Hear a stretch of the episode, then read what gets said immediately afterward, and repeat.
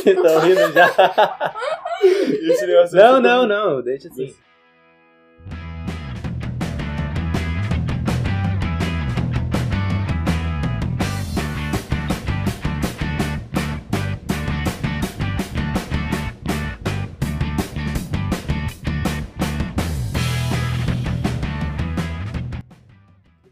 Estamos começando mais um podcast, onde a gente vai trazer assuntos da atualidade. E hoje tem assunto mais atual do que esse aqui. Vamos falar sobre o quê? Sobre a pandemia. Estamos aqui com a Nicole, E aí, galera? Júlio Cebalo, Opa, bom. Maria Luísa Salve! e essa voz que vos fala, Júlio Zepp. e essa questão da pandemia, esse ano foi bem complicado, né? Foi bem controverso. Realmente. Foi bem diferente do que tudo que a gente tá acostumado a ver. Foi, foi muito do nada também, né? Ninguém tava esperando por isso. Olhou tudo. Com certeza. Mas na história, se a gente for ver, não é nenhuma novidade, né? Sempre É. tiveram pandemias, epidemias durante a história. E primeiro, vamos saber o que é pandemia, o que é epi- epidemia. Maria Luísa pode classificar pra gente? Bom, temos aí certas diferenças, né? Que a gente começa pelo surto. O surto, ele é caracterizado pelo surgimento de um grande número de casos de determinada doença em uma região. É, no Brasil, é observado o surgimento de surtos de dengue, por exemplo. Bom, a epidemia, ela tá relacionada diretamente com o aumento do número de surtos, que eles não ficam restri restritos, perdão, apenas uma determinada região. Um exemplo de epidemia no Brasil, ele ocorre também com a dengue. E endemia, ela está relacionada com a ocorrência de frequente número de casos de determinada doença em uma região mais restrita. No Brasil, por exemplo, a febre amarela. E a pandemia, por fim, que é relacionada com a distribuição de uma doença a nível mundial, com a concorrência de casos em diversos países, como, por exemplo, a Covid-19, né? Covid-19, que veio, né, do nome 2019 NCOV, popularmente conhecido como novo coronavírus. Foi um vírus que teve seus primeiros casos em Wuhan, cidade da China, no final de 2019, por isso 19. E uma crítica bastante feita contra o governo chinês foi porque ele demorou bastante para anunciar esse surto de doença, né? As pesquisas, os estudos poderiam ter começado bem antes, mas prevaleceu o silêncio dentro do governo chinês. Uma das pandemias que assolou o mundo e a humanidade foi a peste negra, que teve o seu auge até o ano de 1353. Ela ainda acabou aparecendo de uma forma intermitente até o começo do século XIX e ela acabou matando entre 75 a 200 milhões de pessoas. Temos também a gripe russa, que foi em 1580, que foi a primeira pandemia de gripe que se espalhou pela Ásia, a Europa, a África e a América. Séculos depois, em 1889, a gripe russa ela foi a primeira a ser documentada com detalhes, com proliferação inicial de duas semanas sobre o Império, Império Russo e chegando até o Rio de Janeiro. Ao todo, um milhão de pessoas acabaram morrendo por conta dessa gripe. Bom, e temos uma pandemia um pouco recente, né? A gripe suína. O vírus H1N1, causador da chamada gripe suína, foi o primeiro a gerar uma pandemia no século XXI. O vírus, surgido em porcos no México em 2009, se espalhou rapidamente pelo mundo, matando 16 mil pessoas. No Brasil, o primeiro caso foi confirmado em maio daquele ano. E no fim de junho, 627 pessoas estavam infectadas no país, de acordo com o Ministério da Saúde. E agora com o Covid-19? Vocês ficaram com medo no começo do ano? Nossa, com certeza. Com certeza. Bastante. Não saber o que ia acontecer, quanto tempo ia demorar para sair a vacina. Todo mundo achando que ia ser rápido. Sim, foi bizarro. A gente ia no mercado, já tava acabando todos os produtos, Sim. tinha muita gente. E também a gente nunca tinha vivido algo tão grande assim, uma pandemia assim. Foi a primeira vez, ainda mais pra nossa geração, né, que Realmente. é tão recente. Hoje em dia, o contrário, né? A turma tá tudo. Ninguém usando máscara. Sim. Hoje em dia todo mundo já acostumou com o corona. Ninguém mais tá nem aí. Sim, pois é. Isso é, Como é- se já tivesse se acabado também, né? De fato. Mas essa preocupação que a gente viu no começo, ela é. Ela é bem natural. Se a gente for ver livros, se a gente for ver é, escritos mais antigos, né? É, o mesmo aconteceu com outras pandemias. Esse medo do que vai vir pela frente. Mas é justamente por ter conhecimento dessas crises passadas que a gente deve se cuidar. Mas a gente também vê muita inovação. Se tem uma coisa que não falta no brasileiro, é criatividade, né? A pandemia atual está sendo uma grande oportunidade para inovações que estão acontecendo nos meios de trabalho. Como É, o sorvete. chegou a comida para nós. Não, só pausa aqui, ó. Isso aí. A pandemia atual está sendo uma grande oportunidade para inovações, né? É, que estão acontecendo nos meios de trabalhos, como chamado home office, traduzindo em inglês a escritório em casa, e o ensino à distância, o EAD. E no meio criativo também, o que não falta para o brasileiro é a criatividade. Vamos agora falar um pouquinho sobre inovações. Sim, é, um grande exemplo disso de inovações foi essa expansão no mercado de trabalho, é, essa expansão online, tecnológica, com todos os deliveries, sites, lives. Esse meio do mercado online, ele acaba se expandindo bastante. Por causa de uma necessidade, né? Só faltou o Faustão vir na casa da gente e falar se vira nos 30. Se vire nos 30! Principalmente, é, isso a gente dá risada, mas é um assunto bem sério. Porque muitos comerciantes, muitos investidores tiveram de fato inovar. Tiveram brincadeiras, claro, até no meio das artes, do teatro, shows, stand-up comedy, ganhou vida a apresentação drive-in, por exemplo, que é onde as apresentações são assistidas dentro do carro. Mas parece que o isolamento também inspirou artistas e minha galera, né? Música na varanda, gente gravando vídeo pro TikTok, né, Maria Luísa? Vocês estão com bastante tempo livre em casa? Nossa, realmente Nossa. não, porque com as aulas online, o tanto de trabalho que a gente tem pra fazer, olha, não é brincadeira, viu? Ô louco, meu! Olha, professores. Mas agora deram, deram uma aliviada, é, né? Agora, agora a, a tá, gente conseguiu tá dar uma relaxada. Sim. Mas quando, quando tudo parou, a gente ficou com um tempinho, um, um grande tempo livre, né? Preguiça tomou conta. Depois pegar no tranco. As férias já se aproximam, agora a gente vai descansar um pouquinho. Esperamos que 2022. Errou! As coisas. 2022. 2021, né? Esperamos que 2021 as coisas comecem a melhorar, né? tá maluco? É Mas um ano de pandemia? Jamais, não fale isso. É, pois é. Sem falar da saudade da escola, né? Aulas presenciais, Sim. conversar com os professores, os amigos. Saudade de ter contato com as pessoas. E a gente tem passado, de fato, muitas dificuldades, desde a questão financeira até a questão mais psicológica, né? Tem contar também em, nessas milhares de pessoas que perderam seus empregos. Sim. Muitas empresas que tiveram que fechar porque não deram conta do, do pouco progresso que estavam fazendo durante a pandemia. Infelizmente, Sim. não aguentaram. Pelo menos 3,1 milhões de pessoas ficaram sem emprego durante a pandemia. É, segundo esse levantamento, foi publicado no dia 14 de novembro pelo IBGE. Sem contar aqueles que foram afastados, tiveram redução de salário ou redução de benefícios. E ainda mais, é, a crise financeira só aumenta a gente presenciou essa alta no supermercado, ou os preços, né? A gente também no começo teve aquele preço absurdo do álcool em gel. Infelizmente não dá para culpar os comércios, porque é, o nosso sistema monetário funciona da seguinte maneira: a gente. Também a falta, a falta desses produtos no mercado, que a gente Exatamente. também presenciou. As máscaras descartáveis também, né? Sim. É, agora a situação já vem melhorando nesse, nesse caso, mas quanto mais procura tem, mais aumenta o preço. É, então leva quem pagar mais mais, de fato. Aumento do dólar também. O dólar, você foi... sabe por que, que o dólar subiu? A gente às vezes não tá falando, nossa, o dólar tá caro, né? O dólar sobe, o dólar baixa. Uma das principais causas do, dessa alta do dólar é o que acontece. É, o no, a nossa moeda, o real, ele costuma ser muito afetado pelo, pelo que acontece no exterior.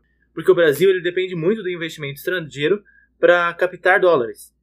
Agora, com uma crise mundial, você acha que esses investidores eles vão continuar investindo no mercado mais subdesenvolvido, como o Brasil? Não, eles vão fazer. Eles fizeram o quê? Pegam o dinheiro deles é, investidos nesses mercados e levam para os mercados considerados mais seguros, mesmo que o retorno seja menor. E quanto menos dólares circulando no país, o preço sobe. Por isso, no Brasil, é, em comparação com o real, o dólar está numa alta muito grande. É, ele chegou a atingir mais de 6 reais agora deu uma estabilizada. O meio esportivo sofreu com isso também. Está vivenciando situações muito inusitadas, né? Vai desde a suspensão de torneios de tênis, de campeonatos de futebol, cancelamento de corridas de Fórmula 1 e até mesmo o adiamento das Olimpíadas de 2020, né, Júlio? Bom, é, o adiamento das Olimpíadas 2020 foi o primeiro adiamento em 124 anos. As Olimpíadas nunca tinham sido adiadas em seus 124 anos de história, de história moderna, embora tenham sido cancelados em 1916, 1940 e 1944, durante as duas guerras mundiais. Também acho que por esse adiamento tem a ver com os princípios olímpicos, né, para os atletas estarem nas suas melhores condições físicas para brilhar nos Jogos Olímpicos. Com certeza. Com certeza. Júlio, me diz você, como você é um grande atleta profissional de Bragança Paulista, me diz como você sofreu com essa pandemia na sua carreira. Ah, nossa, não. É, a gente não tá nesse patamar, né? Mas dificultou bastante, porque era, podia ser um ano de oportunidades, né? E a gente tem que se virar um pouco, igual o Faustão se vira nos 30. Coloca o faltão tem aí, editor. A gente tem que se virar um pouco em casa, né? Fazendo trabalhos físicos em casa, dando um jeito. E depois de muito, muito tempo, a gente começa a sair de casa e voltando aos gramados novamente. Mas isso depois de muito tempo. Pois a gente já tá de saco cheio, né? Vamos- Convenhamos. Convenhamos. Mas em questão da cloroquina. Vamos agora falar de polêmica, hein? É, O nosso presidente tem falado muito, feito uma propaganda muito boa para o medicamento cloroquina, né? Vocês sabem de fato o que que é a cloroquina? Conta aí pra gente. É um medicamento que tem efeito imunomodulador. Ou seja, ele fornece aumento da resposta imune contra determinados micro-organismos. E é por isso que ela é usada para tratar doenças autoimunes, como a lúpus e a artrite reumatoide. Apesar da hidroxicloroquina e da cloroquina serem dois remédios de forma- formulações diferentes, levam a mesma substância, a cloroquina. É, muita gente tem essa dúvida, né? Será que é a mesma coisa? Será que é diferente?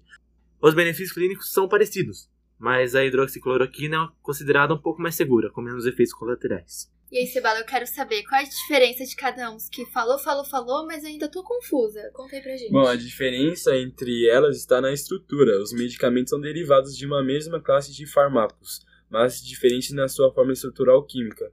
A hidroxicloroquina é um derivado menos tóxico e hidroxilado da cloroquina. Ou seja, as duas têm na sua composição cloroquina, né? Isso. Mas a hidroxicloroquina ela é um pouco mais segura. Mas e aí, o presidente tem falado tanto sobre essa tal de cloroquila, mas e aí, é eficaz ou não é? Então, a resposta para você. A resposta, então, é não sei. nem eu, nem os cientistas sabem ao certo se ela é eficaz ou não. Esses medicamentos são alvos de diversas pesquisas no mundo inteiro. É, enquanto alguns testes indicam melhora dos pacientes, outros apontam que a droga não faz diferença alguma no tratamento. O principal papel da hidroxicloroquina no, organismo é controlar a infecção impedindo que o vírus se reproduza. Pode ser que funcione, mas a gente não tem nada certo. Eu não posso te dizer se ele funciona, nem que ele não funciona. Isso vai estar muito ligado com o nosso sistema imunológico, que é onde a gente vai entrar agora para falar um pouco da vacina. Por que será que a vacina assim demora tanto para sair uma vacina? Será que não é só pegar um remédio da farmácia e tomar? De pirou, né? Chá de boldo. A vacina serve para induzir essa imunidade é, aos vírus e às bactérias que causam as doenças, já que ela estimula o organismo a produzir anticorpos contra essas doenças. Muitas pessoas têm esses anticorpos que são criados automaticamente. Por exemplo, eu contraí o vírus, se eu tiver um sistema imunológico considerável forte, ele vai produzir anticorpos e então pode ser que eu seja assintomático. E a grande dificuldade na hora de desenvolver, de criar uma vacina, de modo que a bactéria ou o vírus consiga estimular o sistema imunológico a criar anticorpos.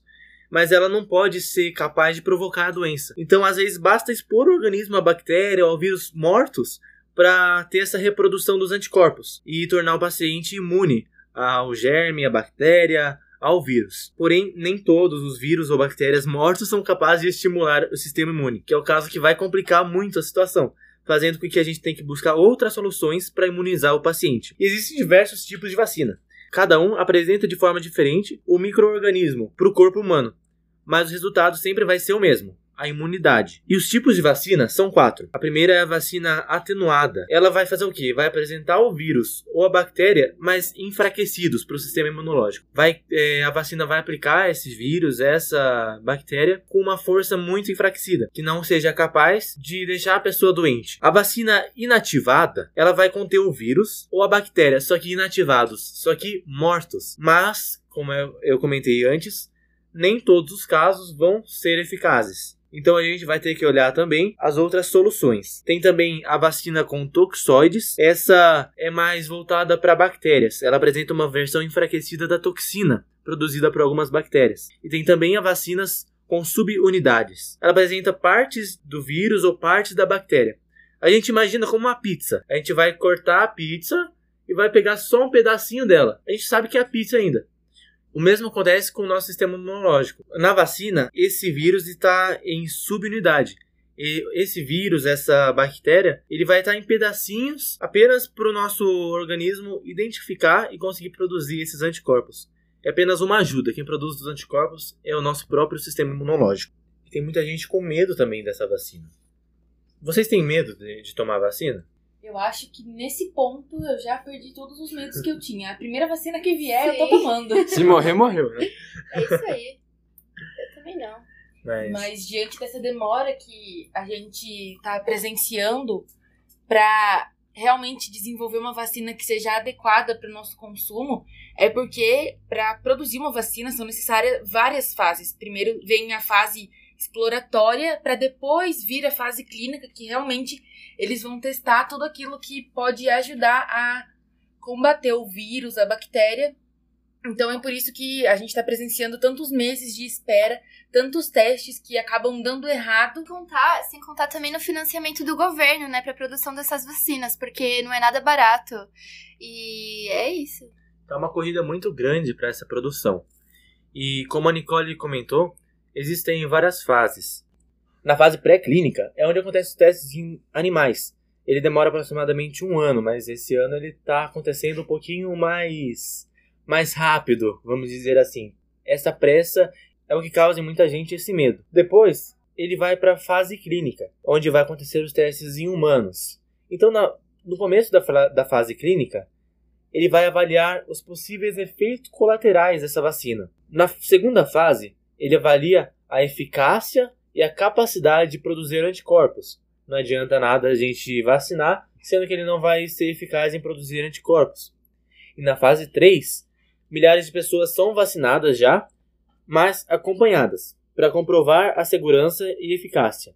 Ou seja, para comprovar as duas fases anteriores. E por fim, a fase pós-produção, que é onde a gente mais espera, né? Que é onde vai acontecer a regulamentação, a produção em massa e a distribuição da vacina. Esse controle de qualidade evita que vacinas inadequadas e com baixa qualidade sejam distribuídas para a população. Questões de segurança. Exatamente. E efeitos colaterais da vacina podem acontecer, né? Eles costumam ser leves e duram pouco. Uma vacina, ela só pode ser aprovada para uso se os seus efeitos colaterais graves forem raros.